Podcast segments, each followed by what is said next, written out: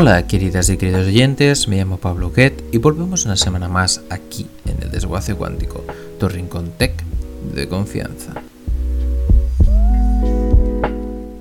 Fountain es un profundo y complejo sistema de cuevas que guarda los vestigios de 4 millones de años de evolución humana. Forma parte del conjunto de yacimientos sudafricanos conocidos como Cuna de la Humanidad y ha proporcionado a la ciencia algunos de los ejemplares mejor conservados de Australopithecus africanos. Entre ellos, un ejemplar conocido como la señora Pless, uno de los cráneos más completos de un homínido anterior a los sapiens, descubierto por Robert Blom y John Robinson en 1947. También un esqueleto casi completo, conocido como Littlefoot, hallado en la década de los 90. Sin embargo, precisar el periodo y la especie a la que pertenece cada fósil en un lugar habitado hace millones de años, con los múltiples cambios en el terreno que se han producido desde entonces, es una tarea muy compleja. Ahora en un nuevo estudio publicado este pasado lunes 27 en la revista Proceedings of the National Academy of Science, un equipo de científicos, que incluye investigadores de Sudáfrica, Francia y Estados Unidos, propone una datación con un nuevo método para los sedimentos de las cuevas en las que se hallaron la mayoría de los Australopithecus. El análisis los sitúa hace entre 3,4 y 3,7 millones de años, es decir, casi un millón de años antes que los 2,5 millones que otras dataciones habían estimado anteriormente. La mayoría de los huesos de los Australopithecus de Sterkfontein han sido hallados en un sector concreto de la cueva, a que los investigadores se refieren como miembro 4, y que ha sido el objeto principal del trabajo descrito en el nuevo estudio. Las dataciones que proponemos para el miembro 4 indican que los homínidos de Sterkfontein fueron contemporáneos de otras especies tempranas de Australopithecus, como el Australopithecus afarensis del este de África, explicó a la revista Dominic Strandford, profesor de la Universidad de Sudáfrica de Wits y uno de los autores principales del artículo. Se estima además que Lucy, la representante más célebre de la Australopithecus afarensis, vivió en la actual Etiopía hace 3,2 millones de años y que el origen de su especie se remonta a 3,9 millones de años. Según en palabras de los autores, explican que en África Oriental los volcanes del Gran Valle del Rift depositan capas de ceniza que pueden ser datadas más fácilmente, pero aunque en Sudáfrica, especialmente en el interior de las cuevas, se trata de un trabajo más laborioso, se suele recurrir a fósiles de animales encontrados alrededor de los huesos para estimar su edad o a un fenómeno geológico llamado colada, visible en las paredes de la piedra. El problema es que los huesos pueden desplazarse dentro de los yacimientos y que sedimentos de diferentes épocas pueden mezclarse. Pero entonces, ¿qué tiene de novedoso este nuevo método que han utilizado?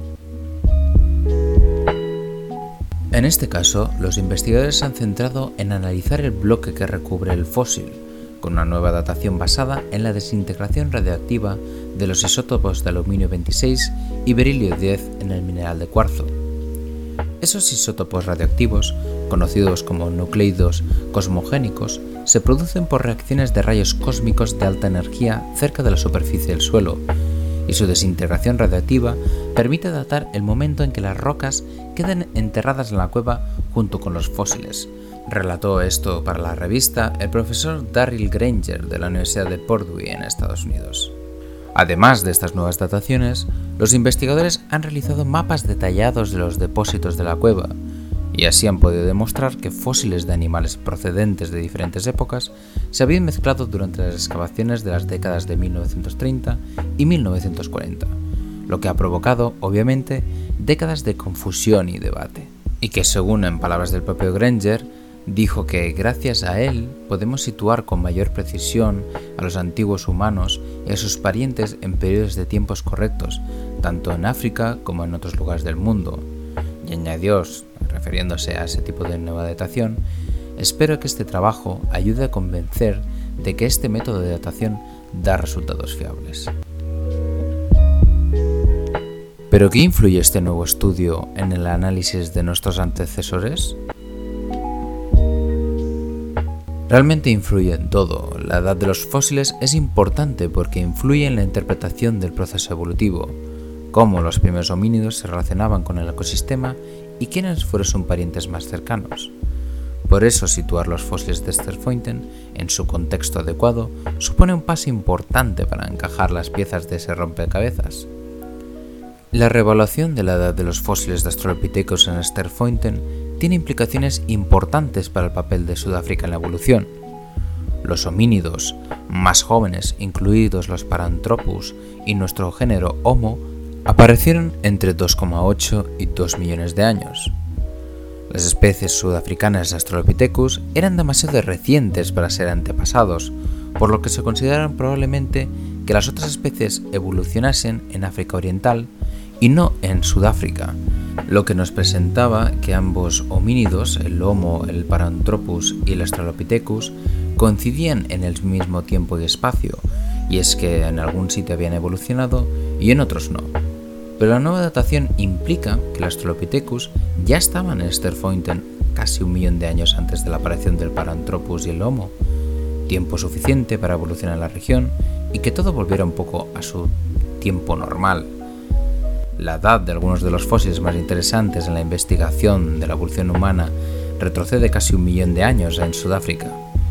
Por ejemplo, la señora Ples, que antes hemos hablado, uno de los más emblemáticos de Sudáfrica, que habría vivido en la misma época que hacían otros famosos homínidos primitivos en el este de África, como por ejemplo Lucy, lo cual nos da un entendimiento mejor de cuál era el sitio del Australopithecus y le da una historia más real en que los Australopithecus estuvieron en su época y los otros homínidos en otra. Bueno, queridas y queridos oyentes, esto ha sido todo por hoy. Un gran saludo desde el desguace cuántico. Espero que hayáis disfrutado y no olvidéis compartir este podcast con vuestros amigos, amigas y familiares, así como seguirme en mis redes sociales como Twitter e Instagram. Realmente me ayudaríais mucho y me haríais muy feliz. Se despide Pablo Guet desde tu sección Tech de Confianza aquí en DLV Radio.